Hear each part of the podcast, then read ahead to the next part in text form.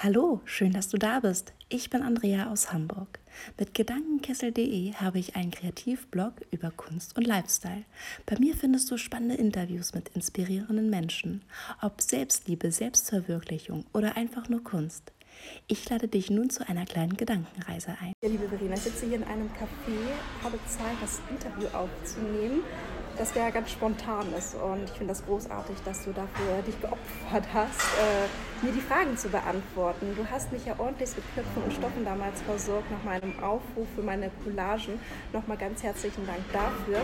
Du bist selbstständige Illustratorin seit kurzem, äh, kommst aus der Nähe von Paderborn, aber was gibt es denn noch von dir so zu erfahren?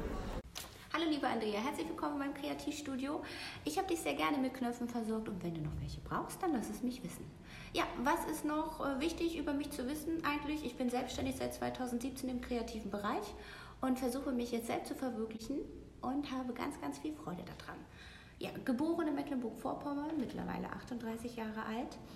Heimat des Herzens ist und bleibt Berlin und der Liebe wegen jetzt bei Paderborn äh, sesshaft geworden hat. Wie kam es eigentlich zu deinem Buch Watercolor in vier Schritten zum Bild?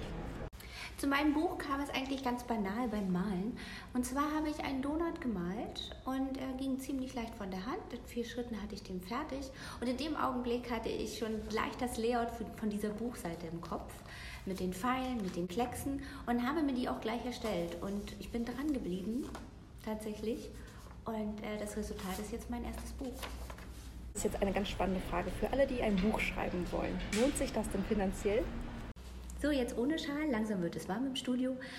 Ähm, ob es sich finanziell lohnt, ein Buch zu schreiben oder in meinem Fall zu malen und zu schreiben, kann ich dir noch gar nicht sagen, weil es erst seit kurzem auf dem Markt ist und mein erstes Buch ist. Ich hoffe es natürlich, Jedoch ist mein Business nicht auf einer Säule aufgebaut und das ist auch so ein kleiner Tipp da draußen an euch. Wenn ihr euch mit Lettering, Watercolor, Bullet Journal selbstständig macht, versucht immer mehrere Säulen zu haben, um euer Business zu stützen. Das ist ganz, ganz wichtig. Ja. Ja, sag mal, wie lange hat denn eigentlich diese Konzeptionsphase gedauert? Von der ersten Idee des Malen des Donuts im Jahr 2018, im Juni, Juni, Juli ungefähr, bis zum Druck 2019, Anfang 2019, habe ich ungefähr neun Monate gebraucht für alles. Und es war eine wahnsinnig aufregende Zeit. Ich habe einen ganz tollen Verlag gefunden, den MITP Verlag, der mich mit der Frau Schulz, die ich sehr gerne grüßen möchte an dieser Stelle, unglaublich unterstützt, auch geleitet hat, weil es für mich das erste Buch nun mal war und ich absoluter Neuling bin in dieser Szene, sage ich mal. ja, und äh, ungefähr neun Monate hat es gebraucht. Und dann war es fertig. Im Endeffekt durfte ich das Layout entscheiden. Und das war großartig. Und dafür danke nochmal. Woher nimmst du deine Inspiration für deine Illustration? Die Inspiration zur Kreativität, die äh, nehme ich überall her. Die saugt man auf, man nimmt sie überall wahr. Ob es im Alltag ist, beim Einkaufen, im Umgang mit, deinem, mit meinem Kind, den Gustav, ja, da nehme ich ganz viel Kreativität mit. Oder äh, im Leben mit deinem Partner. Internet ist immer eine große Inspirationsquelle, immer. Andere Accounts, Pinterest, Blogs sind immer ganz wichtig und schön zu lesen. Ja, der Austausch mit Kollegen ist wahnsinnig wichtig und gibt, also mir gibt es sehr, sehr viel. Und da nehme ich es halt her. Und bei floralen Mustern ist es tatsächlich Literatur oder die Natur draußen, die mir da ganz toll Inspirationsgeber ist. Du hast ein kleines Kurzinterview. Es folgt auch schon leider die letzte Frage. Du hast ja ein Kreativstudium. Erzähl uns doch ein bisschen mehr davon. Was passiert da drin eigentlich alles?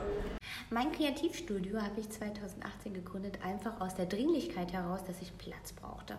Es ging einfach zu Hause nicht mehr, dass ähm, meine Selbstständigkeit oder meine freiberufliche Tätigkeit voranzubringen, weil der Platz einfach zu klein war. Mein Mann ist auch selbstständig und ähm, ja, das ging einfach nicht in unserem kleinen Arbeitszimmer. Und ich wollte unbedingt Workshops geben. Und ich wollte sie in den eigenen vier Wänden geben. Und deshalb habe ich, oder wir, mein Mann und ich, der hat sein Büro hier auch drin. Und es ist auch halt immer umständlich, wenn du Workshops woanders gibst, weil du musst immer alles einpacken, von A nach B äh, fahren. Du kennst dich vor Ort nicht aus. Das ist immer so ein bisschen ähm, schwierig gewesen. Und hier habe ich einfach alles. Hier habe ich die Materialien, die ich brauche. Ich kann ähm, improvisieren, wenn irgendwas ist. Also es ist rundum toll. Eine schöne Sache.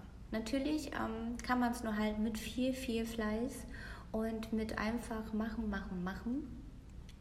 Und wenn Herzblut dabei ist, da drin steckt einfach. Wenn Herzblut irgendwo in einer Unternehmung mit drin steckt, dann kann es nur gut werden. Und ich hoffe, es läuft ähm, so positiv weiter, wie es begonnen hat. Liebe, vielen lieben Dank für dieses Kurzinterview. Ich freue mich riesig, dass du die Bereitschaft hattest. Ja, dann wünsche ich dir natürlich noch viel Erfolg mit deinem Buch, das ich noch bis zum Karfreitag verlosen darf. Also, wenn ihr wollt, switcht nochmal rüber zu meinem Feed. Da gibt es das Buch noch bis Karfreitag.